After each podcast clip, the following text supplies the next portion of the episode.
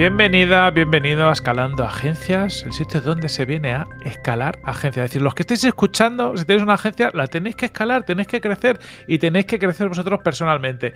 Y si estáis en un mal día, que eso puede pasar, oye, que estéis en la mierda, que sepáis que no estáis solos. Seguramente aquí los que, tres que estamos también los tenemos a que pongamos cara, cara de que todo va bien. Os mandamos nuestro apoyo, nuestras fuerzas. Y aquí vamos a hablar un poquito de cómo salir de esa y hacer cosas guays. ¿Verdad, Miguel? Totalmente. Me encanta la idea de empezar dando apoyo moral, ese apoyo moral que es el que en realidad nosotros necesitamos. Vamos a, vamos a por un nuevo capitulito y además hoy traemos un invitado de excepción. Tenemos con nosotros a Ismael Barros, que es teórico fundador de, Soluble, que es un estudio que yo creo que muchas de las personas que nos escucháis conoceréis y para mí es un lujazo. Sé que entre vosotros os conocéis, yo con, con Ismael he coincidido alguna vez, pero bueno, en una cena, entonces está más pendiente de la comida. Los que me conocéis ya sabéis que lo único que me importa es comer. Entonces hoy es un espacio maravilloso para conocerle mucho mejor y también conocer, conocer su, su agencia. ¿Qué tal, Ismael? Muy buenas. Muchas gracias lo primero por, por llamarme. Siempre es un gusto. A Corti sí, Corti, de hecho yo creo que Corti igual más del 50% de nuestras conversaciones están grabadas, porque creo que, que nos hemos visto más en podcast, entrevistas, historias que, que, fuera, pero, pero sí, ya hay una relación. Y con Miguel, bueno, yo confío en que esto es un proyecto de amistad también, Miguel. vamos a construirlo, vamos a por ello. Vamos a ver si no nos lo cargamos. Sácale los bollos a Miguel y eres amigo forever. O sea, Total, vaya un corderito, fama, vaya fama. Un corderito, un corazón a la plancha, tampoco me importa. O sea, como ves, el, rango es amplio. Oye, Ismael, empezamos siempre por una serie de preguntas así un poco casi de contexto, ¿no? Para situar un poco dónde está soluble el recorrido que habéis hecho. Entonces, espero no haberla cagado. Entiendo que el cargo que tienes en la empresa es CEO y cofundador. Supongo que sí, estoy casi seguro.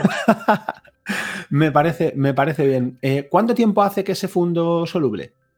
Siete años y muy poquito, en febrero de 2016.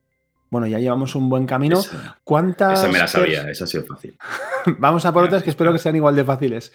¿Cuántas personas sois y cómo os estructuráis a nivel de departamentos, áreas o, cómo lo hacéis? Vale, somos, vamos a decir, 20 personas. Ya sabéis que, el número exacto eh, fluctúa un poco, uno arriba, uno abajo. 20 y algo, 20, 20 y algo. Em, y nos organizamos, eh, depende cuando me preguntes. Voy a contestar a cómo estamos organizados hoy. Eh, tenemos principalmente cuatro áreas. ¿vale? Un área de, activación que llamamos, que es toda la parte de, estrategia, de marca, de, todo lo que tiene que ver con mm, hacer que las marcas tengan un retorno positivo en, en el negocio. Área de diseño, que incluye tanto la parte visual de marca como la parte de producto y área de tecnología. ¿Vale? todo esto coordinado por un área de operaciones, donde tenemos un perfil que, lo digo públicamente, inspirado en, el Growth Manager de Product Hackers. Eh, tenemos nuestros Brand Manager, que son estos perfiles multidisciplinares que coordinan un poco, eh, digamos, todos los especialistas que participan en los proyectos. Mola, mola mucho. Luego seguro que profundizamos en esto y en, qué os ha traído hasta aquí. Oye, facturación anual eh, y si me puedes contar también crecimiento. Pues estamos en, millón doscientos. Cerramos el año pasado millón doscientos, que era como el, objetivo y, el hito que teníamos, para validar una, hipótesis. ¿no? Luego, contaré un poquito más de esto. Crecimiento ha sido constante por encima del, del 50%, diría. El año pasado hicimos más un 70%, pero es cierto que hubo un, un impasse de, inversión en medio, donde el crecimiento no ha sido siempre una prioridad, ¿no? que creo que, estamos en un sector donde parece que la única opción es crecer y hay veces que bueno, eh, hay que ordenarse antes de crecer. Totalmente de acuerdo. Eh, ¿Qué número de clientes tenéis más o menos de manera simultánea y cómo se distribuye la facturación entre esos clientes? O sea, ¿son todos clientes pequeños? ¿Hay diferentes tipos? Hay diferentes tipos. Nosotros no hablamos de clientes pequeños, hablamos de clientes grandes y los que todavía no son grandes. Eh, porque, bueno, esto es una gilipollez, pero realmente lo que, lo que fomentamos siempre son relaciones a largo. Entonces hay veces que sí que empezamos con un proyecto a lo mejor más pequeño, pero lo más que habitual es que vayamos trabajando y que lo que es la relación vaya creciendo, con lo cual el cliente acaba siendo relevante. A la vez, igual trabajamos con, vamos a decir, unos 30, 40 eh, relaciones activas ¿vale? Los proyectos como tal eh, eh, van, variando, ¿no? Se, van organizando de, forma eh, según, según, toque. Y, siempre, bueno, pues tuvimos épocas en las que dependíamos demasiado, ¿no? Yo creo que todos hemos pasado por ahí de, un solo cliente y afortunadamente ahora está bastante distribuido. Tenemos vale. una distribución que, que nos permite estar tranquilos en ese sentido. Genial. Eh, ¿Qué modelo de trabajo tenéis? O sea, ¿trabajáis en remoto, eh, híbrido? ¿Tenéis una office? ¿Cómo, cómo se organiza? Todo. Lo tenemos todo. no, nos vale una sola cosa. El no modelo es, elegir. No, al revés. O sea, lo que fomentamos es la elección, ¿no? Somos muy pesados con, esto de fomentar que la gente sea un poquito más feliz en, en su trabajo, que cada uno encuentre la manera en la que el trabajo contribuye a que tenga una vida plena, tanto dentro del trabajo como fuera de él. Y el sitio desde donde trabajas es algo básico. Aparte, bueno, en nuestro sector no, puedes plantearte en ofrecer eh, remoto. Esto es cierto que es algo post pandemia. Nosotros éramos muy fans de, lo presencial antes de que nos obligaran a trabajar en remoto. Pero bueno, al final es incontestable que, que tiene muchas ventajas el remoto. Eh, la cultura sí que es 100% remoto en cuanto a procesos, documentación, comunicación, que para mí es la clave para que funcione, pero sí que intentamos fomentar la presencialidad. ¿no? Tenemos oficina física en Barcelona y tenemos un, espacio en Madrid también. Eh, aún así, bueno, mucha gente está repartida en distintos puntos, en, Coruña, en Oviedo, en, Lanzarote está mi socio, que es el que mejor se lo ha montado de todos. Eh, y, básicamente es eso, cada uno puede trabajar de donde quiera, no hay, es un híbrido, pero súper flexible y sobre todo libre. ¿no? No, no nos termina de encajar el, el, obligar a que tantos días a la semana la gente se junte. Aunque yo personalmente prefiero trabajar con gente, estoy muy cansado de trabajar en casa o en, bueno, en casa por decir algo, trabajar en sitios con el portátil, que de tener una chepa de aquí a nada, porque voy con el portátil a todos lados, de cafetería en cafetería, o de tren en tren. Eh, pero sí que, bueno, luego cada, pues, cada equipo, cada persona elige cómo, quiere trabajar. Mola. ¿Qué, Ismael, Un, segundo, voy, a, interrumpir aquí, voy a hacer una... Así misma se deja, porque me quiere sonar una anécdota de trabajar en casa en los inicios, era literalmente trabajar en casa. Literalmente, pero porque esto era, sí, sí. Eh, bueno, siempre hemos trabajado en casa. O sea, mi socio y, yo somos compañeros de la carrera, nos conocimos estudiando arquitectura y bueno, coincidimos en el mismo grupo de amigos, llegamos a compartir piso. Entonces, lo de trabajar en, arquitectura, normalmente el salón era una zona que era pues, pues, una oficina. O sea, tenías allí tu ordenador y como echabas tantas horas eh, delante del AutoCAD, pues era muy habitual que el salón fuera eh, el espacio de trabajo de la casa, ¿no? de tener todos juntos como si fuera un, despachito de, arquitectura. Y ahí empezaron los primeros proyectos antes de Soluble. Pero lo que dice Corti es aún más friki, porque cuando me fui de Madrid a Barcelona la segunda vez, eh, con mi pareja entonces, la, condición fue que, vale, que me iba, pero que la casa a la que íbamos, en el salón iba a montar eh, el estudio. Entonces yo tenía pues, una casa plenamente funcional y el salón, que estaba de puta madre, era el estudio, pero nivel de friquismo que le casqué el corpóreo de soluble en la pared. Entonces allí llevé clientes y tenías que atravesar toda la puta casa hasta llegar al estudio, porque estaba al final del todo. Los calcetines. bueno, intentaba, evidentemente iba muy bien para tener la casa decente, ¿no? porque tenías todo mucho más ordenado que, que de normal, pero sí, sí, sí, y, había incluso los, los primeros colaboradores y, el primer empleado de Soluble empezó allí. Cuando venía Lauren, que Lauren, mi socio por aquel entonces, estaba viviendo en Suiza, eh, joder, es que venimos del barro. Eh. Eh, venía una vez cada dos semanas así, y claro, no quedaban habitaciones libres para dormir, entonces dormía con un colchón en el recibidor de la casa. Y antes de que viniera el, empleado en cuestión, Camilo, teníamos que recoger a toda hostia el colchón para que no se pensara que estaba en, un sitio de... que no se diera cuenta que estaba en un sitio de, dos colegas que estaban un poco ahí viendo a ver qué pasaba. Hasta que un día nos pilló con el colchón, recogiendo el colchón. Y, bueno, fue, a partir de ahí fue todo mucho mejor. Desde entonces, pues eso, pues lo contamos y tal, y oye, esto es lo que hay. Afortunadamente eso no duró mucho, fueron unos meses hasta que encontramos la oficina que mantenemos hoy, que está ahí en, el centro de Barcelona. Y, bien, pero sí, sí, lo de trabajar en casa, mm, tengo ya el, máster. Ya, ya, he trabajado todo lo que tenía que trabajar en máster, sobre en, en, casa, ya lo he trabajado. A ver, molan estas cosas por, por, porque al final son parte de la realidad, ¿no? Que como claro, luego contamos siempre cuando ya la historia de las empresas, cuando ya han crecido, eh, en Estados Unidos se habla mucho de lo de nacer en el garaje, pero es que aquí en España hay pocos garajes. Pero hay mucha gente, yo, sé, fotografía y commerce, el, el, negocio de mi mujer nació en el salón de casa también. Eh, sea, de, ir llegar a casa mm. y, y, a ver modelos por ahí. Por favor, historia, historia, de garaje me gusta, historia de garaje me gusta mucho la de Víctor Juárez, la de mi tienda de arte, que, empezó en la casa familiar, o sea, oficina en el salón y el garaje era el almacén.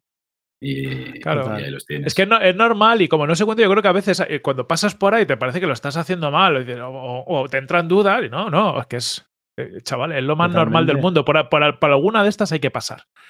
Totalmente. Oye, yo también, ¿eh? que, aquí empecé en casa en esta misma mesa, que no se ve, pero es un tablón de estos de Ikea de, yo que sé, vale 20 pavos, cuatro patas.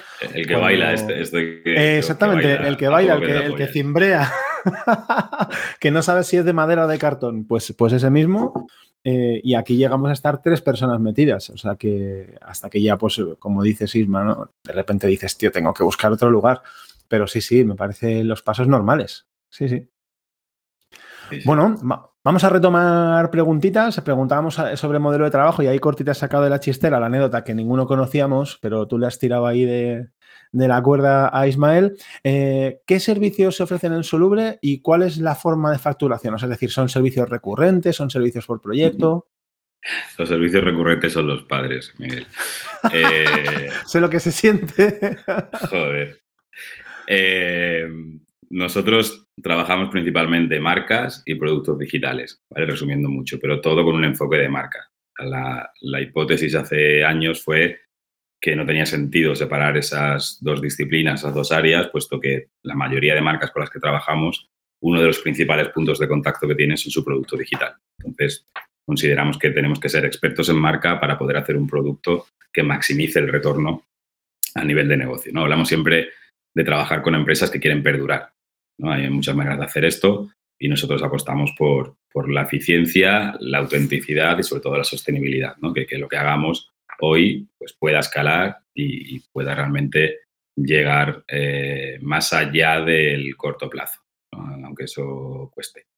Eh, dentro del área de marcas, pues desde la creación y gestión de, de marca, que incluye lo que sería la activación, la estrategia de marca, por supuesto, posicionamiento, temas de, cultura empresarial, de, identificar propósitos de, empresas, ayudarles a ordenar el discurso. ¿no? Pasa una cosa muy guay cuando trabajamos esta parte que, que realmente no descubrimos, o sea, no, inventamos nada. ¿no? Nosotros lo que hacemos es descubrir, es identificar qué es lo que hace que esa empresa funcione. Por lo general trabajamos con, con equipos que ya tienen un modelo validado, que ya tienen una trayectoria y, simplemente les ayudamos a ordenar las ideas para poder contarlas y transmitirlas, ¿no? Y la reacción a, la entrega de, esos resultados suele ser como, joder, hay un shock ahí de, efecto wow, de, coño, claro, estaba ahí, ¿no? Y, no éramos capaces de verlo porque cuando estás metido en el día a día de la realidad de la compañía es complicado, es, complicado tomar distancia y, y, sobre todo jerarquizar, ¿no? Y saber qué es más relevante para afuera. Luego todo eso tiene que proyectarse ¿no? y transmitirse eh, desde muchos frentes, desde todos los posibles, de hecho. Por supuesto, a nivel de identidad, temas de naming, de identidad verbal, por supuesto, identidad visual, que siempre son los proyectos más vistosos, nunca mejor dicho, quizás por lo que más se nos ha conocido hasta ahora. Em, pero realmente esas son solo las herramientas que necesitamos para pasar a la fase más crítica, que es lo que llamamos activación, ¿no? que es como entender muy bien a quién te diriges, cuál es tu mercado, dónde están, qué canales vamos a utilizar, cómo podemos maximizar ese impacto que, perseguimos para cumplir esos objetivos, sobre todo de negocio. Esto implica también un trabajo de, presencia digital, no ya solo en redes, sino a nivel de web. Eh, web y producto digital para nosotros van muy de la mano. Una web al final, sobre todo en ciertos proyectos donde estamos hablando más de, webs de product marketing, tiene un papel crítico eh, a nivel de resultados de negocio y el enfoque que, que, le damos a esas webs es realmente de producto digital, ¿no? En cuanto a incluso eh, documentación de sistema de diseño, de eh, optimización, eficiencia y todo esto llevado a la parte de tecnología, ¿no? que yo creo que también es un valor bastante diferencial, que es muy difícil de hacer. O sea, no, me extraña que no sea habitual que una empresa que nace como empresa de diseño tenga la tecnología in-house. Nosotros fundamos un diseñador y un programador y eso no, nos ayudó, evidentemente, pero tuvimos que ponerle mucho esfuerzo y mucha dedicación a hacer converger las dos disciplinas ¿no? y, realmente limar ese gap que se conoce, que todo el mundo Total. tiene muy por la mano, ¿no? De, oye, lo que se diseña y cómo luego llega al usuario, ¿no? Nosotros hablamos siempre de que lo que cose todo es la marca, esa experiencia de marca, ¿no? esa interacción entre empresas y personas, tanto a nivel equipo como a nivel clientes, y cómo podemos optimizar al máximo esa experiencia, ¿no? Tanto controlarla para que estemos gestionando qué estamos proyectando, es decir, cómo nos están percibiendo y en qué lugar en su cerebro nos sitúan para que cuando llegue el momento de la compra nos tengan ahí, como luego lo que es toda la parte de, fidelización, ¿no? de, ser capaces de cuidar cada detalle, porque al final esa consistencia en la experiencia es lo que nos va a hacer que, las empresas perduren y trasciendan, ¿no? puedan conseguir su, su misión. Entonces, básicamente esto, marcas y productos digitales, pero ambos campos son muy, muy amplios, ¿no? Y, Total. Hay veces que va más allá y que una activación pasa por organizar un evento, por organizar campañas o incluso hemos hecho alguna oficina que otra, ¿no? en, cuanto entendiendo la oficina como el espacio de trabajo que nos da la oportunidad de activar una marca, ¿no? Oye, cómo se relacionan los equipos, qué flujos de circulación hay, cómo se entra con dónde pasan las reuniones, qué necesidades tiene cada equipo. Aquí tirando también de la formación de arquitectura que, tenemos, por darle uso al título, más que nada. Y, sí que han sido proyectos muy guays, ¿no? Incluso cambiando el concepto de oficina, fue un proyecto muy chulo que hicimos con, con NAE, justo en el confinamiento empezamos, eh, de reflexión sobre cómo debería ser el, espacio de trabajo de una marca como, como NAE. Eh, NAE es una consultora eh, tecnológica enfocada en, telecomunicaciones.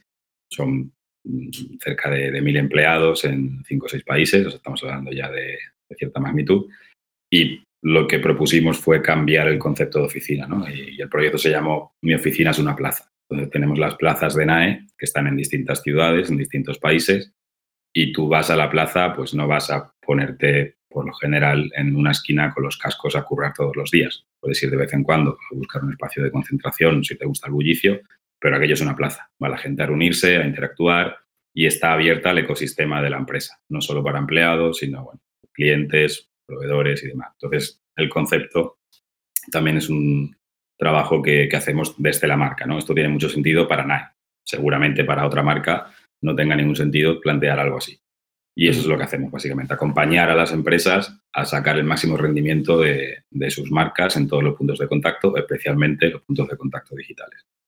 Mola, mola mucho, Ismael. Me siento muy, muy identificado con algunas de las cosas que hacéis, así que hoy sé que me voy a divertir.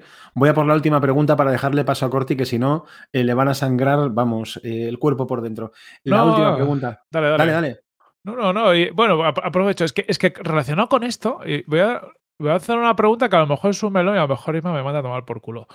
Pero. Lo haré de forma eh, muy educada y no se nota. No te preocupes. Me puedes escupir con cariño. hay una cosa con lo que has dicho, es que al final, cuando lo cuentas eh, y, entiendes lo que podéis hacer, a mí me parece súper potente, pero es verdad que a mí siempre me ha parecido que, que en todo esto del branding hay una parte importante intangible.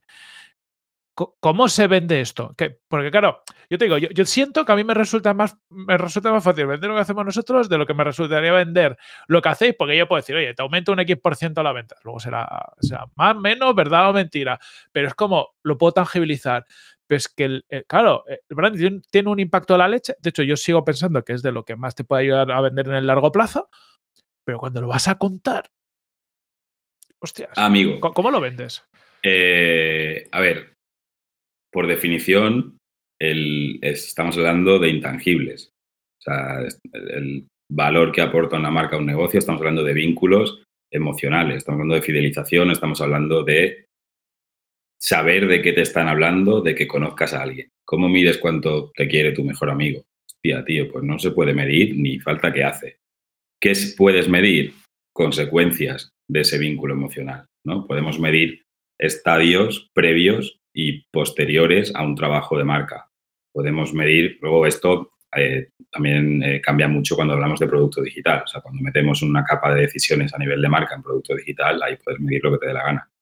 Em, o sea, por un lado, yo no lo tengo todo claro. ¿eh? No, sé si quiero medir el impacto que tiene, ¿no? Porque hay gente intentándolo y no sé si debería ser el foco, porque realmente está probado que funciona y más allá de la dificultad que tiene medirlo, para mí lo más complicado es destilar qué valor o, qué parte de ese porcentaje de mejora que consigues es atribuible a un servicio como el nuestro. ¿no? Porque evidentemente, joder, hay mucha gente remando dentro de una empresa para que los números que, en los que nosotros vamos a impactar mejoren. Con lo cual, no sería justo atribuirnos el, mérito de esto, ¿no? Siempre cuento la anécdota de, la métrica con, con OnTrack, de cuando hicimos la, marca de, de OnTrack, que ellos consiguieron multiplicar, creo que era que era por, por seis o algo así, el número de camiones vinilados con la marca de OnTrack, que no son camiones OnTrack realmente, ellos no tienen una relación de exclusividad, pero simplemente por el hecho de que la marca parecía que, molaba, pues camioneros y pequeñas flotas decían, oye, vinilame el camión con esto tan guapo que tenéis ahora, ¿no? Eso sí que era una métrica atribuible a, nuestro curso, pero es complicado y depende de cada, de cada proyecto. Pero no creo que deba ser el foco de la discusión. ¿eh? Pasa que es comprensible y, creo que tiene que ver mucho con el momentum en el que vivimos, ¿no? De la inmediatez, el corto plazo, eh, el impacto medible, el, número ya, el solucionar lo que está pasando hoy. Y esto va de otra cosa. Esto va, nosotros hablamos de, trabajamos con empresas que quieren perdurar, empresas que quieren tener la solvencia y el tiempo suficiente para poder cumplir su misión, para poder alcanzar su propósito, para trascender a la gente que está hoy.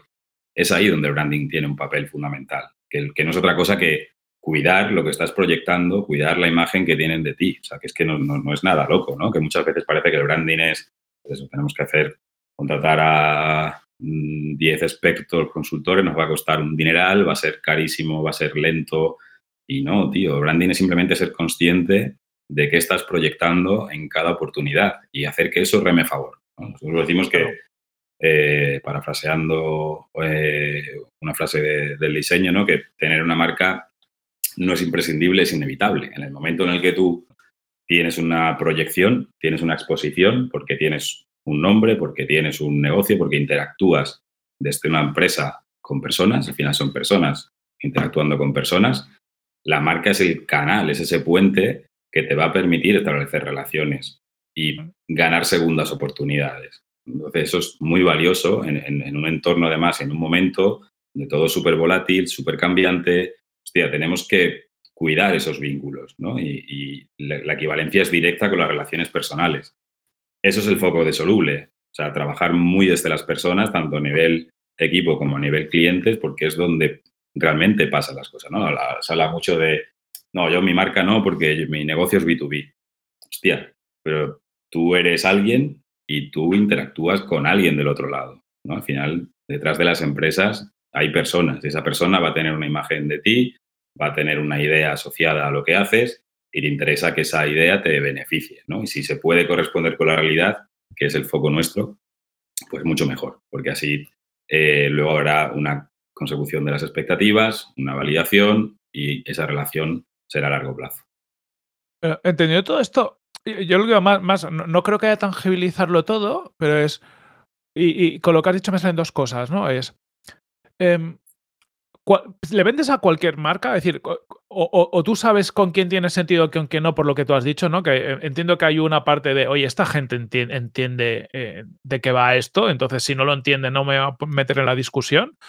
Y, y, una vez que ya sabes que sí, ¿Cómo centras la, propuesta de valor? ¿En, por, ¿Cómo pones en valor y cómo te diferencias incluso de, otras agencias de branding? Vuelvo a lo mismo, ¿no? Que como es intangible o a veces es un punto subjetivo, porque lo que se ve desde fuera muy distinto del impacto es complicado. ¿Cómo piensas tú el convencer a esta persona que tiene que trabajar con vosotros, incluso entendiendo lo que hacéis? La experiencia hace años ya que yo no vendo a nadie a quien tenga que convencer. Eh, a nosotros nos viene la gente convencida de casa. O sea, si, si eres consciente del impacto y el valor que tiene el intangible, podemos hablar. Te podrá encajar luego el enfoque nuestro o no. Pero si yo tengo que convencerte de que tienes que dedicar tiempo a tu marca, hostia, eh, voy a sufrir mucho, me voy a desgastar mucho, eh, va a ser muy difícil cumplir tus expectativas y le vamos a pasar mal todos. Entonces, en esos casos es como, oye, pues igual no soy yo lo que necesitas, ¿no? Hay veces que sale, ¿eh? Hay, veces que me voy a aventurar a poner el ejemplo porque los considero colegas y creo que, que no les importará. El caso de Codely, por ejemplo, eh, e-, ellos vinieron pidiendo les ayudáramos con una parte muy concreta de su web, ¿no? Y, nosotros siempre, yo siempre digo que insisto dos veces. La primera te lo explico, la segunda insisto, ya no, no hay una tercera. Con ellos me hizo falta ni la segunda, ¿no? Se les explicó de, oye, para hacer esto que me estás pidiendo, lo ideal, o sea, tú me estás pidiendo algo muy concreto que has identificado porque quieres conseguir algo, ¿vale? Para conseguir ese algo y tener garantías de que lo vamos a conseguir, lo ideal es hacer este otro recorrido que tiene que ver con lo intangible, tiene que ver con la marca.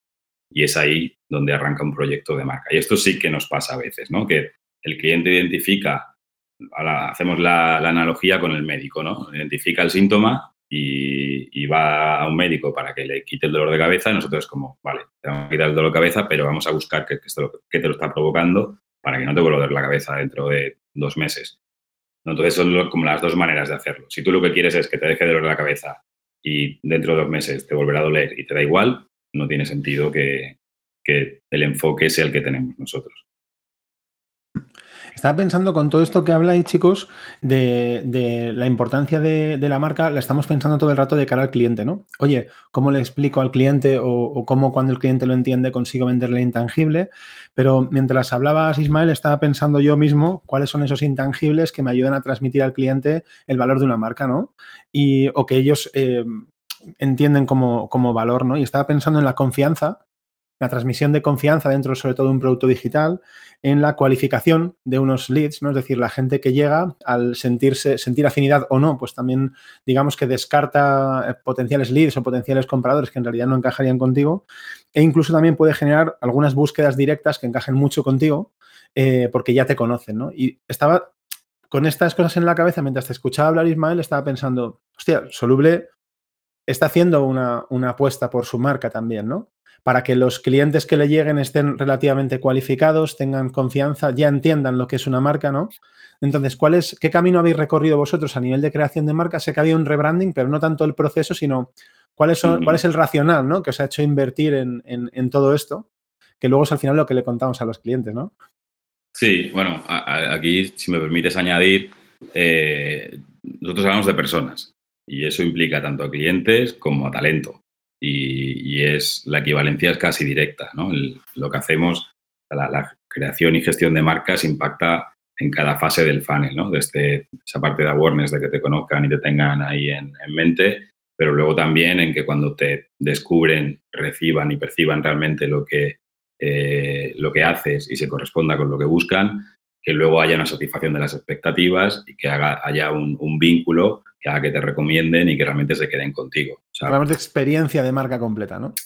Claro, al final es, es, algo que tenemos la, la, coña con el branding soluble, ¿no? Es como tú tienes un tarrito de branding, tú puedes elegir cuánto añades y te va a transformar todo el contenido de, de donde lo eches, ¿no? Y, y, realmente lo va a mejorar. ¿Es imprescindible? Hostia, pues no del todo te puede salir bien sin ser consciente de esto, ¿no? O sin tener una estrategia por detrás.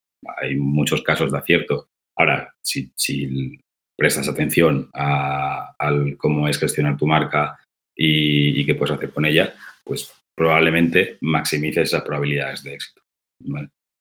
Eh, en cuanto a la marca soluble, es evidente ¿no? que somos muy conscientes precisamente del impacto que tiene cuidar una marca. Y nosotros para mí tiene mucho que ver con, mi recorrido personal, digamos, de crecimiento personal. Con en las entrevistas siempre decimos ¿no? que Solver nació porque no nos gustaba trabajar eh, y no queremos trabajar.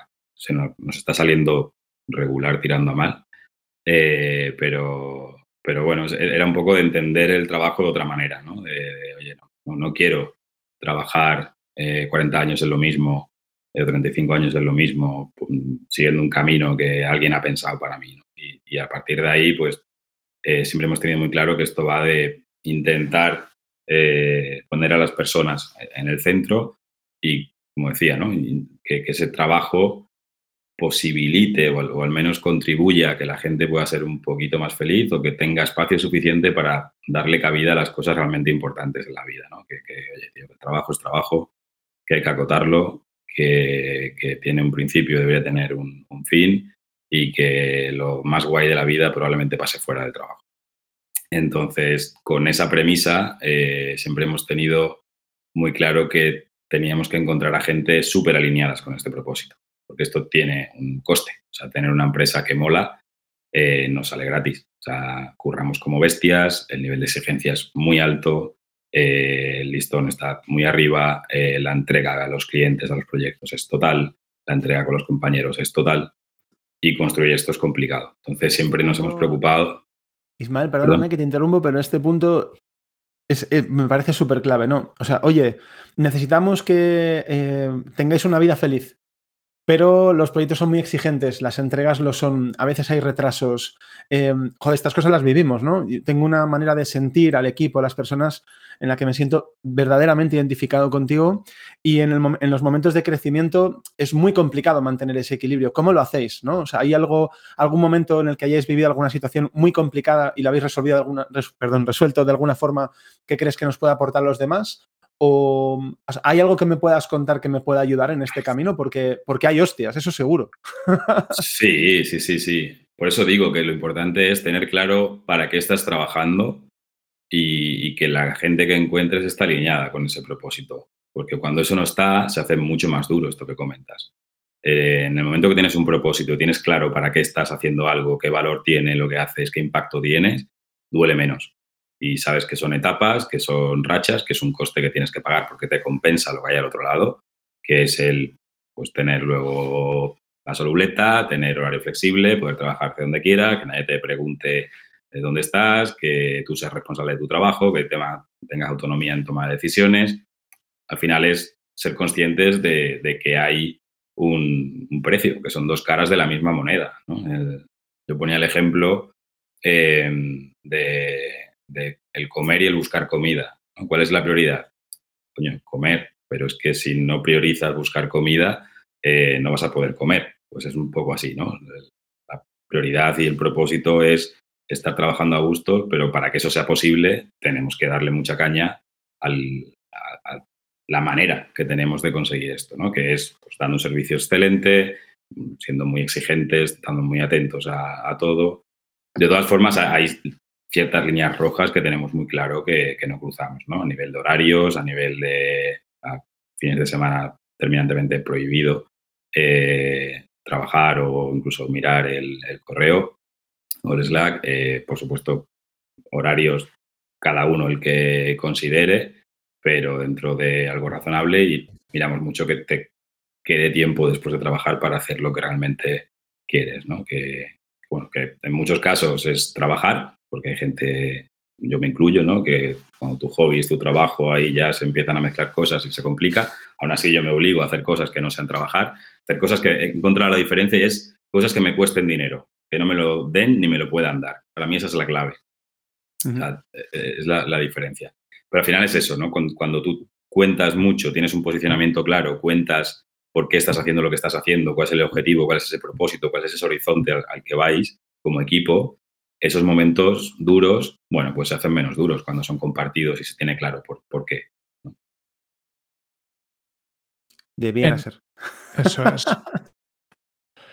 de todas formas, no, quita para, perdona, no, quita para que haya momentos eh, pues, más delicados o donde alguien necesita un poco más de apoyo. Aquí siempre intentamos pues escuchar a, las personas y, y, ponerlas en el centro y Oye, todos tenemos nuestra vida, todos tenemos nuestros marrones, todos tenemos nuestras circunstancias y hay veces que el propósito pues no, te basta ni de lejos para eh, sobrellevar una semana de más porque vienes ya quemado de antes, pues ahí, oye, pues anteponer a las personas implica muchas veces perder dinero como, como emprendedor o como empresario. Oye, pues cógete unos días libres, pues no, bueno, o sea, priorizar a que la gente esté bien, porque al final acaba volviendo. Que no quiero crear todo de, de Happy Flower, de propósito lo puede todo, porque no, hay veces que el propósito no, da. Eso es. Conectado con todo esto, tienes un. Bueno, Isma, hace, hace poco te, eh, salías en el podcast de Ancla, podcast sobre salud mental emprendedores, que es súper recomendable ese episodio, porque cuentas muchas cosas.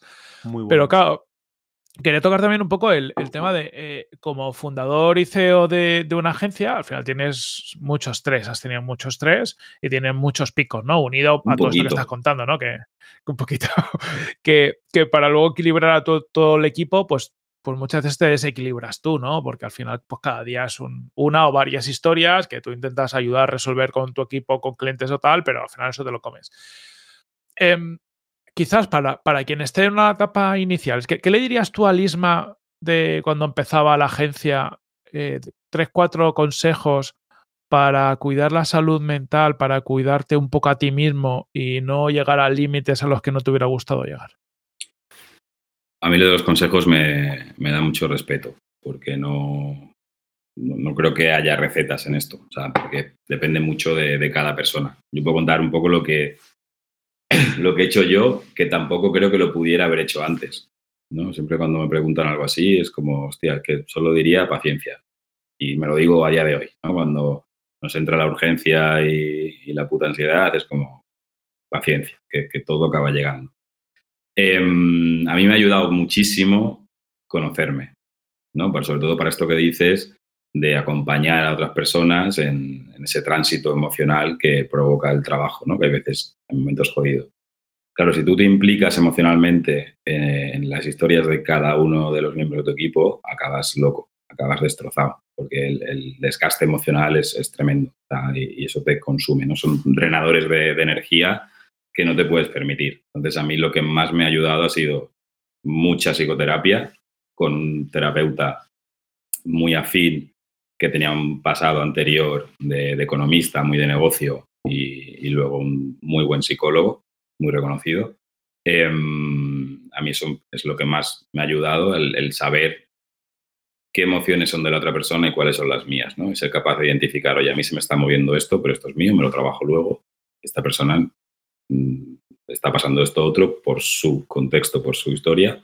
Intento ayudar, pero sin cargarme la responsabilidad de tener que ayudar, ¿no? No, podemos ir de salvadores del mundo tampoco. Entonces, marcar esos límites y el autoconocimiento, sin duda, ha sido herramientas clave para poder sostener esto, eh, sin duda. No sé si suficientes, probablemente no, eh, pero tienen que estar esas dos. Mm. Qué guay. Yo, creo que el, buscar ayuda, eh, eso es importante, ¿no? Que como que lo, que lo veamos y, y apoyarse.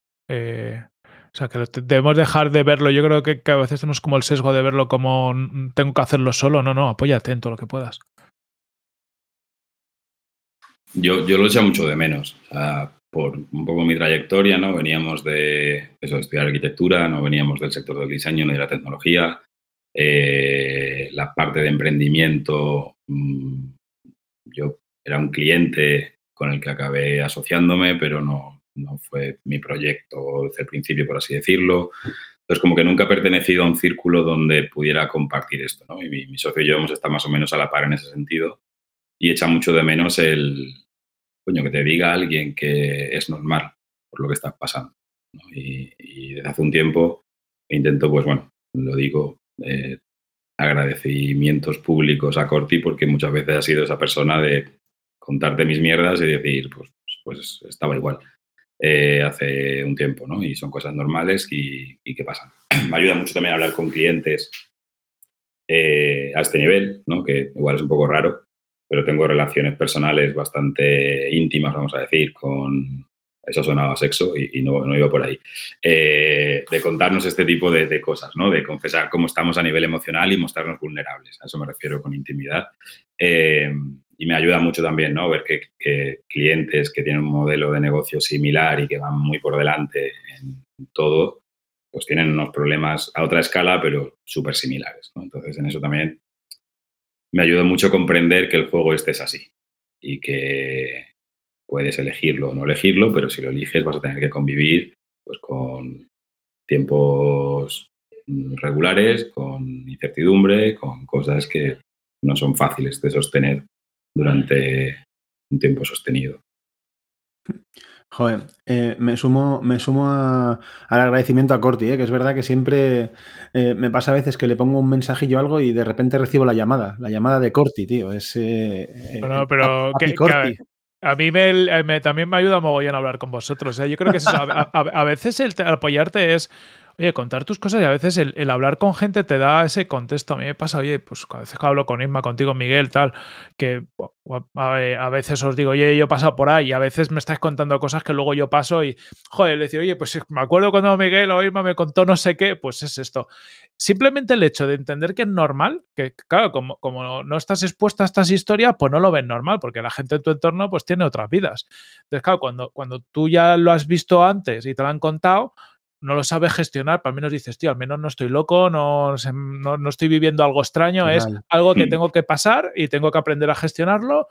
Por, ejemplo, el tema de incertidumbre, ¿no? Cuando hablas con mucha gente te das cuenta, emprender es incertidumbre. Entonces, si no eres capaz de, de, de a algún nivel trabajar siempre con incertidumbre, pues no vas a tener que dejar de emprender, o sea, porque vas a petar. Entonces, oye, eh, al menos te vas interiorizando que hay cosas que tienes que aprender a gestionar, aunque tengas que buscarte la vida o lo que sea, o simplemente entender que esto no es para ti. Y el no es para ti no es que sea malo, es que al igual que no seríamos, yo no sería capaz de hacer mil otras cosas, pero sí que es verdad que desarrollas unas habilidades para estar preparado a lo, a lo que es tu día a día, que tu día, día básicamente es gestionar incertidumbre, no tener ni puta idea de qué es lo que tienes que hacer y aún así hacerlo. Total. Habéis citado por ahí la parte de vulnerabilidad que, Dani Saltarén, por ejemplo, lo, cuenta mucho, ¿no? Liderazgo desde la vulnerabilidad, ¿no? Eh, ya no solamente poder compartirlo, pues mira, entre nosotros, entre compañeros de profesión que vivimos situaciones similares, sino incluso con tu propio equipo, con tu gente o, como decía Ismael, con, con el cliente. Para mí estos son temas muy claves y que, mm, digamos, em, no sé cómo expresarlo bien, ¿no? Eh, como persona que también ha pasado momentos de ansiedad complicados, Em, de repente pasas de tener a tu peor enemigo en casa, un monstruo dentro, algo que no comprendes, te sientes también incomprendido, no sabes, a poco a poco esto hace que tú vayas tomando un camino mucho mejor y dices, hostia, es que no me llega a pasar y no sería la persona que soy, que soy hoy, ¿no? Eh, ostras, es que esto de repente es mi mejor amigo, es que ahora sé reconocer algunas alertas, eh, algunos mensajes que mi propia cabeza, mi cuerpo me lanza, ¿no? Eh, y esto me permite irme reconduciendo, ¿no? Y, y, apoyarme en gente que conozco siendo vulnerable, ¿no? Tanto en mi equipo como tal. Vamos, lo has dicho antes, Corti, pero es verdad que la eh, entrevista que, hiciste en, Ancla, Ismael, es, es, muy buena.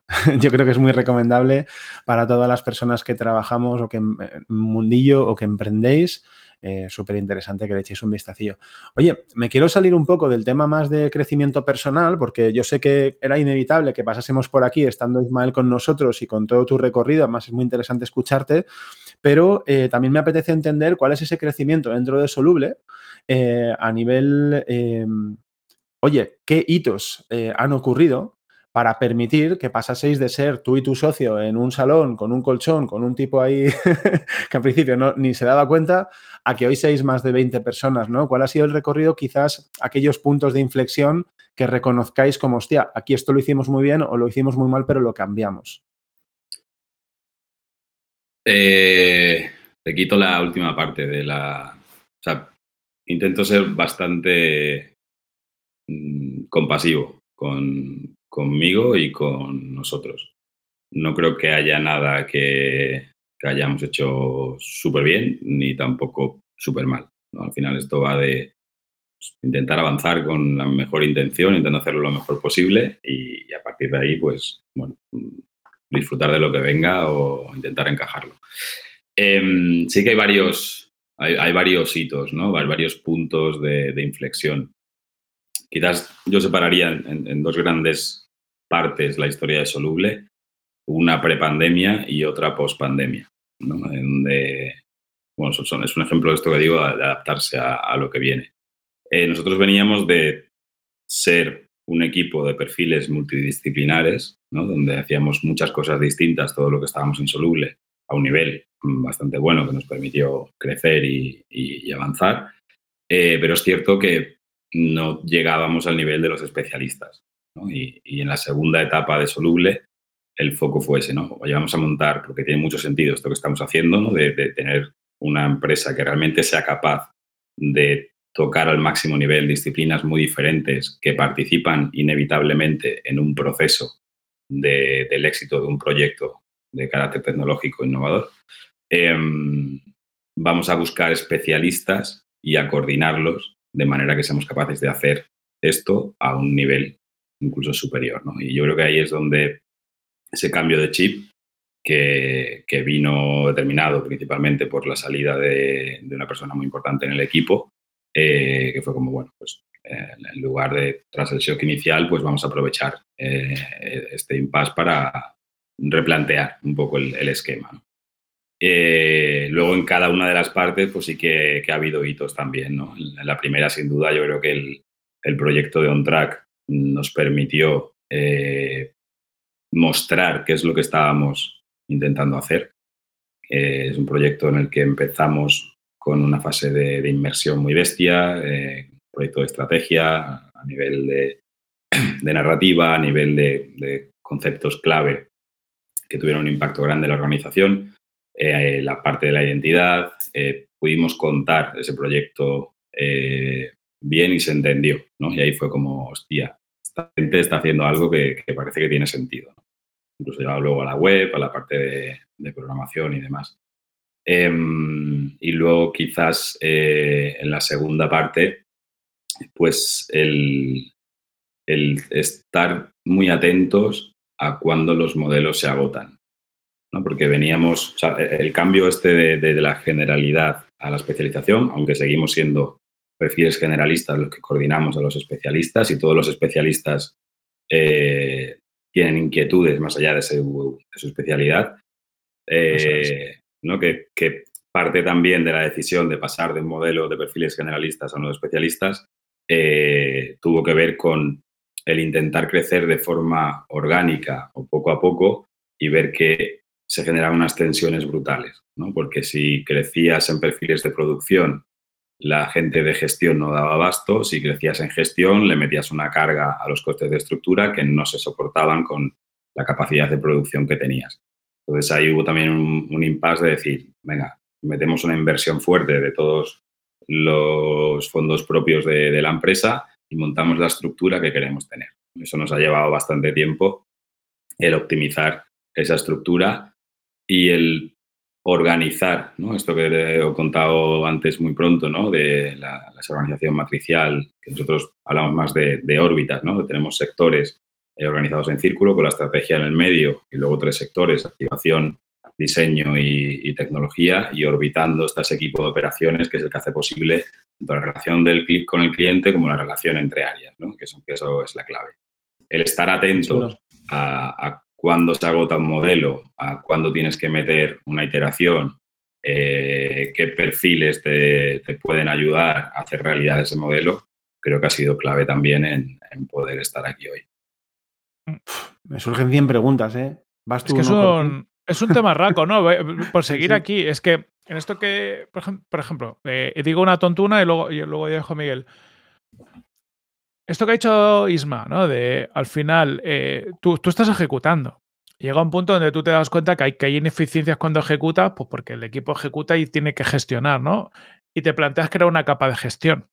Es que todos hemos pasado por ahí.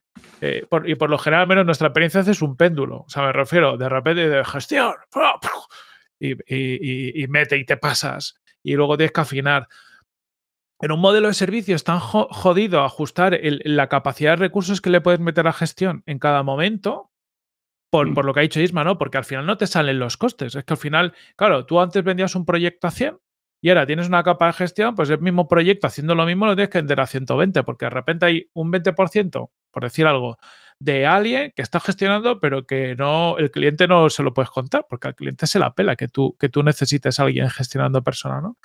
Ese, estos momentos, ¿no? De, cuando tienes que ir construyendo distintas capas de management son jodidos porque, porque no sabes cuánto necesitas, no sabes el overhead que te va a suponer y muchas veces no sabes si te va a ayudar, porque muchas veces te desayuda, porque muchas veces de repente eso genera una burocracia interna, genera una serie de cosas y dices, ostras, ahora en lugar de ir más rápido, vamos más despacio, ¿cómo puede ser?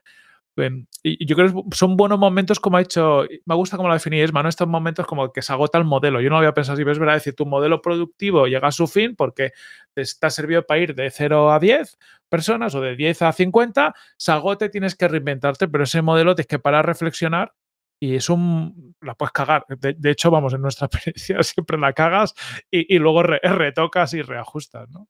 Pero cagarla yo creo que es parte de, de hacer que funcione, ¿no? O sea, es imposible acertar a la primera. Y yo siempre digo que prefiero corregir algo que no funciona a, parir desde cero algo que funciona a la primera. O sea, vas a hacer lo segundo, te vuelves gilipollas, te vuelves loco intentando acertar a la primera. Entonces, obviamente, intenta eh, recoger toda la información posible y acertar el tiro, ¿no? Intenta apuntar lo mejor posible, pero asume que, va a haber que tocar cosas, ¿no? y ha sido esta parte, ¿no? El, cambiar el modelo, porque ahora ya estamos iterando y, son cambios más asumibles, pero el, cambio bestia que hicimos de esto de mayoría generalista, que cada persona podía hacer de todo, a tener una estructura ya de gestión coordinada y especialistas y demás, aparte eran perfiles especialistas con los costes que eso implica. O sea, eh, me pasé un año mm, cagado de miedo. O sea, fue, fue un, año de, bueno, que era una apuesta, pero de repente, para que hagáis una idea, no, sabíamos cuánto nos costaba hacer un proyecto. O sea, nosotros teníamos eh, muy controlado cuánto nos llevaba hacer un proyecto en la etapa previa, cambiamos la estructura y de repente teníamos que volver a medir todo. Más o menos intuíamos pero nos pegamos unas hostias estrepitosas, ¿no? Y, por eso hablamos de inversión. La inversión fue dedicada a eso, a, volver a darle forma al, modelo para que fuera rentable, ¿no? Y eso fue lo que validamos el año pasado con esa facturación de... Esa era la hipótesis que citabas al principio, que tenía aquí anotada, ¿no? Exacto. Exacto. O sea, el, oye, creemos que tiene sentido eh, lo, que, lo que estamos haciendo, que se puede elevar el, el, nivel de lo que estamos haciendo. Vamos a, a buscar quiénes son los que van a poner en valor esto, ¿no? Y lo, estamos encontrando. Al final tenemos proyectos que estamos deseando contar, muy bestias a nivel internacional, donde funcionamos como, como un equipo de élite, ¿no? De, oye, es que entramos y desde el día uno estamos aportando valor, ¿no? Y en lugar de montarte tú un equipo interno de diseño, un equipo de estrategia, un equipo de, de tecnología, un equipo de producto, nos metemos nosotros y estamos hiper, hiper engrasados desde el día uno y, hace que las cosas pasen mucho más rápido y con un nivel de eficacia muy bestia. ¿no? De, mm. oye, tenemos muy poquito tiempo para montar algo muy bestia, eh, recortamos tiempo de, montar equipo de, desde dentro. Total. Oye, hay algo que habéis contado los dos y que a mí me sigue. O sea, me, encanta la idea que habéis comentado de, de estar muy atento a cuándo se agota el modelo, pero qué síntomas eh, habéis notado, ¿no? O sea, es que no, eh, Corti lo, centraba en como si no fuerais capaces de crecer más gente, eran ineficiencias en el proceso, era eh, que notabais que la calidad no, llegaba donde vosotros queríais, era que, o sea, que, ¿dónde notabais esto, no? ¿Dónde lo habéis notado para, para torpes como yo? ¿A qué tengo que estar atento, Ismael? Creo que no cuela eso de que vayas diciendo que, eres torpital, porque eres, eres más listo de lo que intentas aparentar, sin vergüenza. Eh... expectativas. esa, es buena. Eh, hay, varias señales. Eh, yo creo que depende de lo que priorices, ¿no? Pero hay, señales de negocio, de, de rentabilidad, de satisfacción de clientes, de calidad de los proyectos. Para mí la más importante es de saturación del equipo. De, repente empiezas a ver pues que la gente de gestión está sobrecargada o que hay gente que no está rindiendo, está lejos de, rendir al 100%. Ves cosas que chirrían, ¿no? Que notas que la maquinaria no, no está optimizada. Que, tienes unas piezas que esto es importante también, ¿no? Que las piezas están de puta madre. Que, que joder, que no es un problema de, de las personas en concreto, ¿no? Es un problema de la máquina. Tienes las piezas o que no están bien colocadas, o que no están usándose para lo que se deberían usar esas piezas, o que simplemente esa pieza no va en esa máquina. Eh, y, es ahí donde te van saltando las alertas y no tienes que reaccionar rápido, porque si no el desgaste puede ser muy bestia, sobre todo a nivel personal de, esa gente. Ahí hay una. Vale, imagínate que, como dices, no soy tan torpe, ¿no? Y identifico que está el modelo llegando a su fin. Digo, ostras, esto me está rankeando por alguna parte. Voy a tomar acción, ¿no? Voy a, voy a cambiar mi estructura, que es lo que habéis hecho vosotros, hostias, esto es un abismo. Ya lo has comentado un poco, ¿no? Un año con miedo, pero no solo eso, sino esto sí que es incertidumbre de verdad, no saber cuánto te cuestan los proyectos. Eh, ¿Habré tomado la decisión adecuada? Entonces se me ocurre una llamada a un equipo más grande. Corti, eh, ¿qué, hicisteis en Product Hacker? ¿no? Eh, este, se me ocurre este podcast conversando con gente como tú que va un par de pasos por delante. Se me incluye leer, o sea, se me ocurre leer. ¿Qué hiciste tú? O sea, ¿de dónde te sacaste o de dónde sacasteis la organización que vais a aplicar? Mm, ¿Droga? ¿Lectura? No, no hizo falta. Yo soy, soy un cafre, eh, soy un kamikaze. Eh, yo tengo un problema y, es que me divierte mucho inventar la rueda. Eh, mucho. O sea, me, me, divierte cuestionarme todo y ver cómo le podemos dar una vuelta para hacer que se adapte más a lo que necesitamos. Te pongo un ejemplo. Nosotros no facturamos los proyectos por hora, ni por persona día, ni por precio cerrado, ni por tiempo. No digo que esté bien ¿eh? y tiene sus problemas, pero hace unos años le dimos forma a una especie de token, llamamos el módulo, y esa es la moneda con la que intercambiamos valor con los clientes. Le ponemos el foco en el valor, en los entregables, le ponemos un precio en módulos. Eso hace que la unidad mínima de intercambio de valor pues no sea un euro y sean varios miles.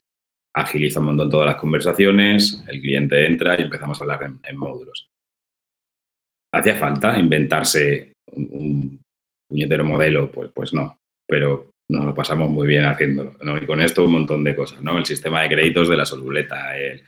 Entonces, yo soy muy cafre y, hay muchas horas de darle muchas vueltas, ¿no? Y de tener claro la, clara la visión, claro lo que necesitas y luego, pues eso, inspirándote en gente que, como tú dices, que va un poco por delante, ¿no? Tenía el razonamiento con esto, por ejemplo, de las brand managers, fue como, joder, nosotros al final aportamos mucho valor gestionando las marcas, ¿no? Igual que Product Hacker aporta valor con, todo el tema de, growth. La figura del growth manager es una figura propia de las empresas que tienen in-house. Cuando esa figura no existe o cuando esa figura busca apoyo, busca Product Hacker como servicio. Es una analogía bastante directa entre lo que nos pasa a nosotros con las marcas, ¿no? Y, de ahí esa figura de, del brand manager que al final no es más que un perfil de gestión con superpoderes que decimos. Eh, tenemos a, alguien que es desarrolladora pero gestiona de, coña, entonces alguien que aporta valor, es, alguien que es capaz de concebir proyectos, de acompañar al cliente, de identificar qué cosas puede hacer. Es una mezcla entre desarrollo de negocio, mm, cuentas, eh, project manager, es un perfil ahí un poco, bueno, pues generalista, ¿no? Un poco la esencia de, de soluble y con lo que más cómodos nos sentimos desde el principio. Mola. Corti, como no me cortes, yo sigo, ¿eh? Dale, dale, te dejo. Yo, yo, iba a apuntar simplemente sobre lo que la pregunta que le has hecho antes a Isma, ¿no? De cómo detectas esas señales. Al final, yo creo que es jodido porque cada uno las detectará de alguna forma. Yo tengo la sensación, o sea, metafóricamente hablando, esto es como cuando vas en yo me imagino, en un tren, en una nave espacial, y empiezas a ir a más velocidad a la que puedes, eh, eso empieza como a temblar mucho y empiezan los tornillos, ¿no? La peli, no a salirse. O sea, no hay cosas concretas, pero tú notas que de repente el nivel de, cosas que están pasando, el nivel de turbulencia es como demasiado. O sea, dices, tío, ahora pues mm, tengo gente que se me quema más, de repente un cliente que no está tan, o sea, más clientes que no están o que tienen problemas, y tú vas notando que hay una agitación. Em, ahí tienes que analizar, a veces, yo qué sé, pues, mm, si, si, pasa rápido en el tiempo, pues es que ha habido una mala semana, que de estas hemos tenido todos. Pero cuando tú te das cuenta que eso no va mejor y dices, hostia, pues estoy, estoy saturando ¿no? el, modelo y es cuando tienes que hacer ese, ese análisis. Lo, lo, jodido es que no, no hay algo específico, sí que es esta sensación. Y yo, al menos en nuestra experiencia, lo que se nos ha pasado es que esa sensación eh, acompañado de, una gran cosa o una gran perturbación, ¿no? De repente ahí pasa algo, oye, pues se te va una persona relevante, se te caen dos o tres clientes, o sea, de repente hay una hostia en la cara, ¡boom! Que, ese miedo que tú tenías porque estaba viendo una perturbación, de repente ha ver un hostiazo, ¿no? El, un guantazo con la mano derecha y te saca de ahí, ¿no? De repente te agitas y dices, venga, tengo que suele estar, que, puede estar incluso relacionado. Eh, sí, eso es. Siguiendo con tu metáfora que me ha gustado, cuando el coche te pide una marcha más, que cuando empieza a temblar, empieza a sonar raro, tal, pues si sigues mucho tiempo así, pues igual salta alguna pieza que no tendría que saltar, se te quema eh, el motor, igual la lías, ¿no? Y ese momento de, de perturbación extra es la que te hace ponerte las pilas sí o sí. Lo ideal es no llegar ahí, ¿no? Que, evitar esos, Total. esos eh, eventos externos, pero también forman parte de, otro aprendizaje, ¿no? Que, hostia, ¿qué va a pasar? La gente se te va a ir, eh, la gente habrá que invitarla a irse, eh, los clientes van a caer, los clientes van a llegar, tú no vas a estar al 100% todos los días de toda tu vida, el equipo tampoco. Por eso digo que es aprender a convivir con eso y jugar la partida lo mejor que puedas con las cartas que te van saliendo. Oye, pues esto me parece muy relacionado con lo de la vulnerabilidad que hablábamos antes a nivel personal, ¿no? También entender que estos son partes del juego, porque a mí, por ejemplo, sí me, me da mucho complejo, claro, como todos nos intentamos vender bien, ¿no? me da mucho complejo cuando algo pasa, siempre pienso, ojo, es que voy tarde, ¿no? Es que siempre me llevo primero la torta y luego la tengo que arreglar, ¿no? Y, siempre aspiras a ir por delante. Claro, por las que vas por delante no te enteras, porque has ido por delante, ¿no? Pero siempre hay tortas. Eh, hablaba en este mismo conjunto de entrevistas, siempre se me ha quedado marcado, vamos, como, como un tatuaje. Ricardo Tallar, que decía, nosotros montamos un proceso cuando algo se rompe. Montamos un sistema de, mm, de retribución cuando, cuando empezamos a necesitarlo. Empezó a haber desequilibrios, ¿no? Entonces, joder, ver que a todos nos pasa lo mismo, que todos vamos viendo cómo el coche se tambalea, seguramente no solo en agencias, en cualquier tipo de, negocio, joder, pues estar atentos. Me, lo guardo casi como una especie de, oye, eso de eh, mal de muchos, consuelo de tontos. pues lo dicho. Lo, que, lo que leo y lo que dices, Miguel, creo que recupero lo que decía antes, ¿no? De tratarnos con cariño. Yo creo que, los emprendedores por naturaleza tenemos un nivel de exigencia de rozalo enfermizo eh, y por lo general somos más compasivos con el resto del mundo, sobre todo con nuestros equipos, que con nosotros mismos. Pues sí, tío, pues, pues no vas a llegar a todas por delante. Pues algunas te pillarán con el culo al aire y no las habrás visto venir, te llevarás una hostia y te deje temblando. Pero no pasa nada porque es normal, no, depende de ti, no dice nada de ti y es parte del juego. Entonces, lo que sí puedo decir de ti es cómo reaccionamos ante ese tipo de situaciones y tener claro que hay líneas que no se pueden cruzar, tener claro nuestros valores, nuestros principios y ser coherente con eso. Hmm. Más allá de ahí, pues lo que tenga que venir. A jugar. A jugar. Oye, pues en este escucharse y, intentar ver dónde estaba el error y mejorarlo, vosotros habéis visto dónde se, dónde se rompía algo, ¿no? Eh, o dónde podía romperse y habéis cambiado vuestro, vuestro sistema, creando esta hipótesis y validándola con la facturación, como, como contabas antes. Em, ¿Qué es lo que ha hecho validar esa hipótesis? O sea, llegar a poder vender eh, lo que hacía falta teniendo bien los... A ver si lo explico bien. ¿Cómo habéis podido medir, más allá de ingresar X pasta, que realmente la decisión ha sido positiva, aunque necesite iteración, ¿no? Eh, pues ingresar pasta y que quedara pasta después de pagar todo. me parece una métrica cojonuda. Me parece justo, eh, me parece justo. Ganar dinero eh, suele, ser, un indicador de que van las cosas por, bien. Por lo que sea, ¿no? Sí, pero me refiero, perdóname Ismael, que quizás esto era lo, evidente, no lo he expresado bien. Me refiero, ¿hay alguna petición también de, o sea, hay alguna manera de recibir cierto feedback a través del equipo o del cliente? O sea, ¿hay alguna herramienta más que complemente este indicador claro que es el dinerito? Eh, me doy cuenta, tío, que somos un, somos un poco hippies. O sea, nosotros nos movemos un poco por feeling, por sensaciones, por. Es un poco por lo mismo que cuando va mal, pues ¿cómo notas que va bien? Coño, pues porque lo notas, pues porque, pues porque la gente está tranquila, la gente está contenta.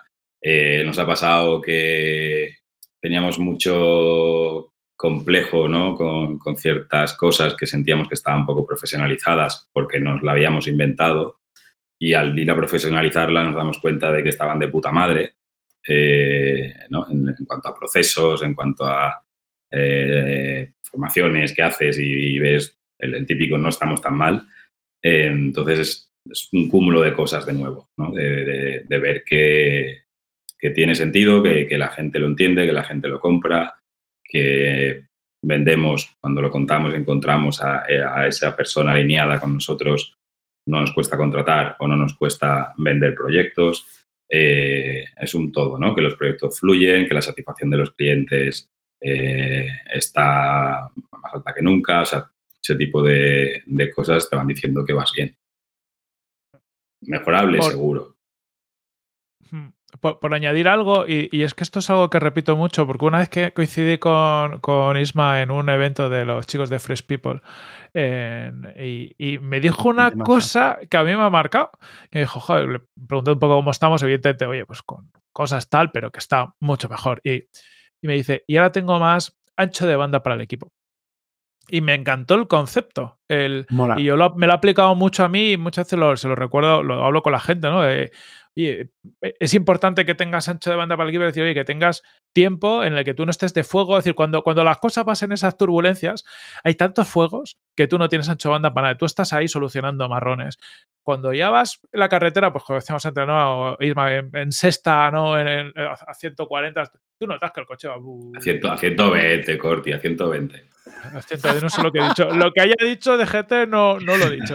Vamos a a, 120, uh, y, y, tú vas a gustito. Y encima es cuando, cuando, no, cuando Isma ya dice, oye, pues ahora tengo ancha banda para el equipo, puedo escucharle más, tengo más tiempo, no, no, no estoy en lo urgente como para, para ir con prisas a los sitios. Y eso es muy chulo y lo quería decir también porque creo que es un buen aprendizaje que como gestores, como CEOs, como líderes, tenemos que asegurarnos siempre tener, que me lo, y lo digo en alto porque no siempre lo tengo, y de hecho ahora mismo no lo tengo. Pero ancho de banda para que cuando tenga alguien del equipo te puedas sentar sin estar agobiado escuchar a esa persona, entenderlo y buscar, ayudarle a encontrar una solución o, lo que necesite. Pero si estás en el fuego, no vas a poder ayudar a nadie, porque no, no, tu cabeza no va a estar escuchando. Y tiene mucho que ver con tener ancho de banda para ti. Eh, y también lo digo para escuchármelo. que no vayan todos los, que no vayan todos los carriles de la autopista a tope, ¿no? Porque las probabilidades de accidente se multiplican. Cuando va el tráfico fluido, hay espacio y van carriles libres, coño, pues tienes más margen de maniobra. Y eso pasa por, por no ir de puto culo, básicamente, ¿no? ser capaces de decir que no, de poner límites, de elegir bien las batallas que, luchas y, dejar espacio, pues, justo para, para, las cosas importantes, tío. Al final es la gente que, está remando en, el proyecto, la gente que tienes cerca, la gente que, aprecias y tú mismo. Mola, estoy muy de acuerdo. Eh, estaba pensando mientras habláis en esto de, me ha gustado un montón la expresión de tener ancho de banda para el equipo, ¿no? Y estaba pensando qué importancia tiene esto, qué, te aporta, ¿no? Aparte de la escucha activa a tus compañeros. Estaba pensando también lo, fácil que es perder el contacto con el día a día, ¿no? Eh, me refiero con los problemas que hay en el barro, justamente que hablábamos al principio. Eh, vale, sí, eh, no sé vosotros qué papel exactamente tomáis, ¿no? Yo sigo atendiendo a algunos clientes, sobre todo en la parte inicial, lo que tiene que ver sobre todo con la venta, porque intento comprender bien el valor eh, y la situación del cliente, ayudo a entender el contexto y luego también ayudo a distribuir el trabajo dentro de las personas del equipo para que la respuesta sea, la mejor, ¿no? Entonces, oye, mm, una vez no estás luego en la ejecución en cada detalle, es, puede ser fácil que se pierda algo por ahí. ¿Cómo, haces, Ismael, para mantener ese, contacto con el día a día? ¿Tiene que ver con este ancho de banda? ¿Hay algún em, proceso, método o algo que te ayude? Cada vez que contacto con el día a día, peto. O sea, contacto con el día a día y banda no son compatibles. Eh, marca, tío, marca y alineación. O sea, estar alineados en valores, en principio y en propósito con la gente con la que trabajas. Eh, saber que la empresa está en buenas manos. Saber que si algo va mal, te va a llegar, porque confías en la gente que tienes trabajando contigo. Eh, y diría, además, cultura de, feedback, si la quieras llamar, o de tolerancia al error. ¿no? Que nadie dude en levantar la mano si hay algo que no ha ido bien, porque sabe que, no va a haber consecuencias si no ha habido mala fe. Y que entonces es un tema principalmente cultural y de talento para mí, el, poder salirme del día a día y saber que yo estoy sobre todo en la venta, acompañando la relación personal con los clientes, pero yo soy más un estorbo en los proyectos. O sea, a mí ya me falta contexto, me falta, eh, ese toque de estar en, en el día a día de los proyectos. Yo me meto a ayudar, intento ayudar al equipo con algo puntual, eh, si lo necesitan, pero el equipo que tengo es mucho mejor que yo haciendo lo que está haciendo el equipo. Sin duda, me, siento representado. Me refería más a entender em, cómo, explicarlo, ¿no? Siempre es. Tengo miedo, voy a intentar explicarlo así. Tengo miedo a, en vez de ser un líder, ser un jefe gilipollas ser el típico que cree que sabe lo que hay que hacer cuando en realidad no tiene ni flores de lo que está sucediendo al otro lado, ¿no? Eh, y al margen de que la gente te lo cuente, em, a veces pues tienes que verlo, ¿no? Me, refería a ese punto, ¿no? al margen de confiar en la gente, cómo no pierdes ese contacto con lo que está sucediendo al otro lado, más allá de que tú no tengas que aportar en el día a día, pero sí entender qué está pasando para, pues, por ejemplo, lo que has hecho, ¿no? Hacer un cambio de estructura si es necesario. O lo si que el coche no tiembla, si el coche no tiembla, Me gusta. Mira. No, al final, eh, pregunta, o sea, de, nuevo la vulnerabilidad, ¿no? Habla, con un cliente, pregúntale al cliente cómo está satisfecho, qué le parece, si ha notado cambios, si, o sea, que, cómo está. Y aquí hay un concepto que a mí me ayuda mucho, me ayuda mucho en su día y me lo repito un montón, que es la excelencia contextualizada. O sea, la excelencia para mí es, es mi kriptonita, la exigencia más que la excelencia, pero van de la mano. Y ese concepto de excelencia contextualizada, sobre todo en el ámbito de los negocios, es vital. O sea, si, si el famoso perfeccionismo, ¿no? Si lo que buscas es una excelencia absurda que ni siquiera sabes qué es, que, porque no, no, es que intentes llegar a un punto concreto, simplemente sabes que no has llegado todavía, ¿no? Y te pide más, más, más, más y hace que se te vaya a la mierda todo, ¿no? Entonces, en el sector negocios o en el sector gestión, el tener la excelencia contextualizada ayuda a poner límites, ¿no? Y saber que, oye, está suficientemente bien. Evidentemente vas a tener tú que definir qué es suficiente. O sea, en soluble lo suficiente no es lo mínimo. Suficiente es un, es un nivel alto de, exigencia. Pero a partir de ahí, todo lo que venga, oye, pues bienvenido sea. Pero hay veces que no puede ser, ¿no? Porque la persona que se ha encargado de ese proyecto aún no está madura, porque ha habido problemas de comunicación, porque el cliente no ha colaborado como se esperaba, no sé, pueden pasar mil cosas, ¿no? Porque ha estado enfermo, porque ha tenido un problema familiar, y soltar un poco esa parte, ¿no? O sea, tener muy claro dónde está la línea de lo crítico, pero siempre que hay, para nosotros, el medidor es la satisfacción del cliente, ¿no? Si, si ese cliente sigue trabajando con nosotros y nos va a recomendar. Los otros indicadores es, las cosas están bien. A lo mejor no están como yo las hubiera hecho en otra época de mi vida, pero es que eso no es real. Eso no existe, eso es una fantasía. Entonces, ¿para qué me, voy a meter a comparar eso? ¿no? O sea, eh, confío en la gente que tengo, el cliente está satisfecho, fin de la historia, no, no, no hay más. Qué bueno. Yo todo esto que está diciendo Isma, em, y, respondiendo un poco también a tu pregunta, Miguel, yo, creo que hay un punto a partir del, que hay que trabajar en la compañía. Esto no sé dónde lo leía, ¿no? Pero no, para la compañía, no en el día a día de la ejecución al cliente, sino en la construcción de la compañía. Y que tiene más que ver, oye, pues habla con tus clientes, habla con tu equipo, mm, tienes tus reports, chequea, nota las señales. Evidentemente tienes que estar en algún sitio donde notes las señales, ¿no? Si estás totalmente desconectado de la realidad de tu equipo, no te vas a enterar. Pero hay que salirse de ahí. Pero, igual que si estás, si estás conectado a la realidad en exceso, tampoco notas las señales. Eso es, eso es. Si estás en el día a día, lo que estás viendo son las cosas de los proyectos, pero, pero no estás haciendo ese zoom out, ¿no? entender, es que a lo mejor en un proyecto la estás cagando, pero tienes 50 proyectos y el resto van bien, pues todas las cosas van bien. O sea, me refiero, si la cagarla de vez en cuando en algo, esto va a pasar toda la vida, ¿no? Entonces, ahí es donde tienes que hacer. Y, es la parte jodida, ¿no? De yo creo, de. Porque por lo general montamos estas agencias tal, gente que sabemos ejecutar. Entonces, pues bueno, pues, pues ahí mal le resulta fácil o le gusta todo lo que es diseño de marcas, de espacios, de tal. seguramente se sienta más cómodo ahí que, construyendo la compañía. Porque construyendo la compañía, pues a mí, al menos a mí me pasa. Yo ejecutando cliente me sentiría más cómodo porque sabría lo que estoy haciendo. En todo lo demás no tenemos ni puta idea, ¿no? Pero, ahí también, ahí también hice un, cambio de chip importante. El entender que el proyecto más importante de Soluble, con permiso de nuestros clientes, es Soluble. Pero los clientes lo saben y se lo decimos, porque es bueno para ellos. O sea, si nuestra prioridad es que Soluble funcione bien, eso implica que el proyecto para los clientes va a ser el mejor posible, porque va, de la mano. Y personalmente, mi proyecto es soluble. O sea, yo calmé mis ansias de diseñar diseñando una empresa, diseñando una cultura, un equipo, unos procesos. Yo estoy diseñando soluble. mi proyecto es soluble. Y eso me costó ya cinco años entenderlo. O sea, y he sufrido mucho porque no llegaba, no estaba dando mi mejor versión con los proyectos de cliente, ni estaba dando mi mejor versión gestionando la empresa, porque no tenía ni puñetera idea. Entonces, el tomar esa decisión y entenderlo así me ayudó un montón a decir, vale, eh, pasa página, a cambiar el juego. O sea, tu, papel es otro. Eh, ¿Quieres ser diseñador? Buscamos la manera. Pero alguien tiene que gestionar esto y alguien tiene que diseñar la empresa que estamos construyendo. Y, de momento aquí seguimos. Por lo peor, pero no mal. ¿Cómo Muy bien. Sí.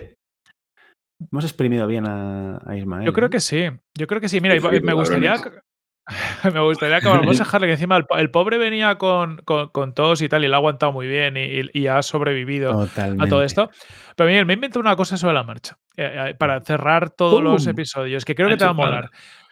Que, viene, como, como a Miguel, a mí particularmente no gusta comer. Miguel lo lleva mejor, pero luego hace deporte y tal, pero yo, yo me, lo llevo todo aquí en los mofletes. Em, y nos gustaría comer, y en este caso con Isma, en algún sitio chulo. Isma, dinos un sitio y una comida. del mundo. Sí, sí, puesto, ya, como esto es gratis, a cómo me refiero. Aquí estamos. aquí estamos. Pues, hostia, yo he descubierto un sitio que me, Bueno, una comida, yo soy muy fan del arroz, en todas sus formas. Eh, ¿Vale? muy, muy, muy arrocero. Me gusta hacerlo, el ritual, comerlo. Y he descubierto un sitio muy pequeñito que se llama Restaurante Albor, eh, que está por Atocha, en Madrid, que me tiene fascinado. Eh, porque se come súper bien, se come súper bien, súper bien de precio, los dueños son majísimos, es un ambiente súper cuidado, pero súper familiar y de barrio a la vez. Puedes llevar a un cliente, puedes llevar a amigos, puedes llevar a la novia, puedes llevar al novio, puedes llevar a quien te dé la gana y no sé, es, un rollo familiar con mucho cariño que me voy mucho, vamos, a voy, bueno, pues hay un plan, ¿no? Sounds like hay un plan, hay un plan, pero yo no me conformo con esto. O sea, a mí esta información me parece la mitad de la información relevante que hay de postre. De postre, hostia, pues es que solo, solo pruebo la, cada vez que voy pido una torrija que tienen con un helado. Eh, estamos, oh. tenemos, tenemos sitio, tenemos sitio, me estoy poniendo nervioso. Me pillo, me pillo la B, chavales, pillo la B para allá.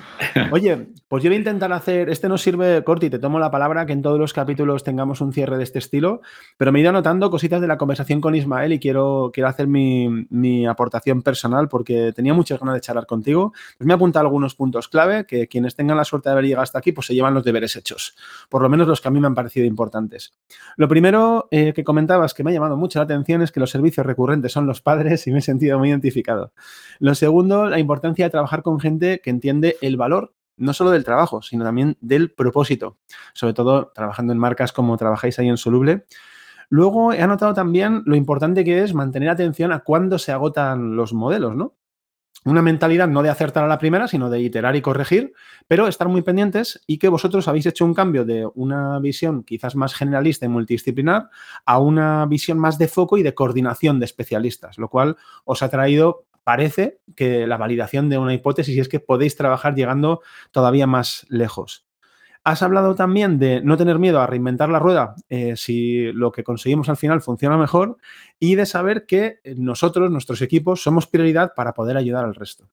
Y lo último, que no es tanto descarar agencias, pero no está, vamos, siempre está por debajo, que es cómo crecemos personalmente.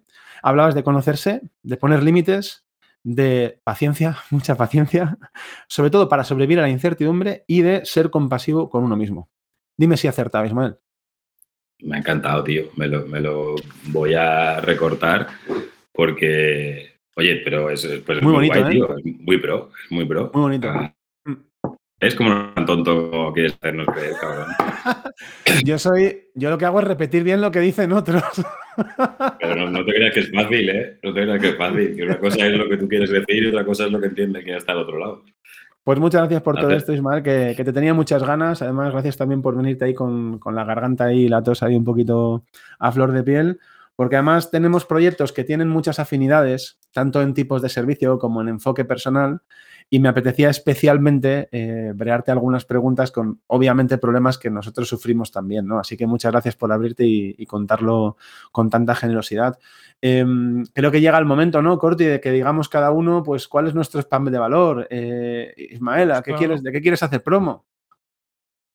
Yo, a mí me encantaría hacer promo, pues ya que estamos de soluble. a lo loco. Inesperadísimo. A lo loco, ¿no? nadie lo ha visto venir. No, la verdad que, estamos en un momento, en un momento muy guay, ¿no? Donde realmente estamos aportando el máximo valor que, hemos conseguido aportar de, aquí para atrás, haciendo proyectos con muchísimo impacto, que, insisto, espero poder contar pronto. Eh, y realmente, pues, tanto en solublestudio.com como en mi LinkedIn, mi, mi Twitter, encantado de escuchar y atender a cualquiera que tenga la intuición de que podría estar haciendo las cosas de otra manera o de que tiene activos que no está aprovechando del todo. Siento que mi marca me podría estar aportando más o siento que mi producto me podría estar aportando más. Ahora, por ejemplo, justo hablando de métricas, tenemos un proyecto donde estamos haciendo un, abordaje de quick wins con un producto, de cómo mejorar una métrica muy concreta, de un proyecto que necesita justificarlo ante, ante inversores para un tema de, rondas y demás. O sea que esa sensación de, estoy, pero podría ir mejor, eh, es ahí donde nos metemos y, y nos lo pasamos muy bien. Así que encantado de hablar con, con quien cree que podemos ayudar. A tope. Corti. Ole, ole. Pues mira, yo Product Hackers, pero en concreto eh, arrancamos en breve un super programa formativo de growth para e-commerce.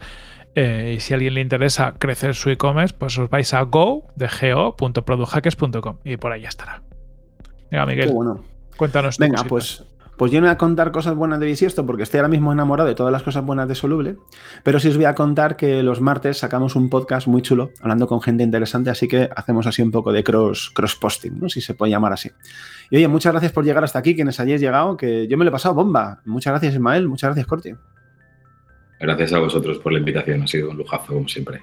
Un abrazo fuerte. Ah, lujazo tenerte aquí. La siguiente, eso sí, en el, restaurante este, eh, vamos pidiendo... Restaurante Albor. Venga, va, Albor. promo. Lo tenemos. Abrazón a todos. Adiós. Dale.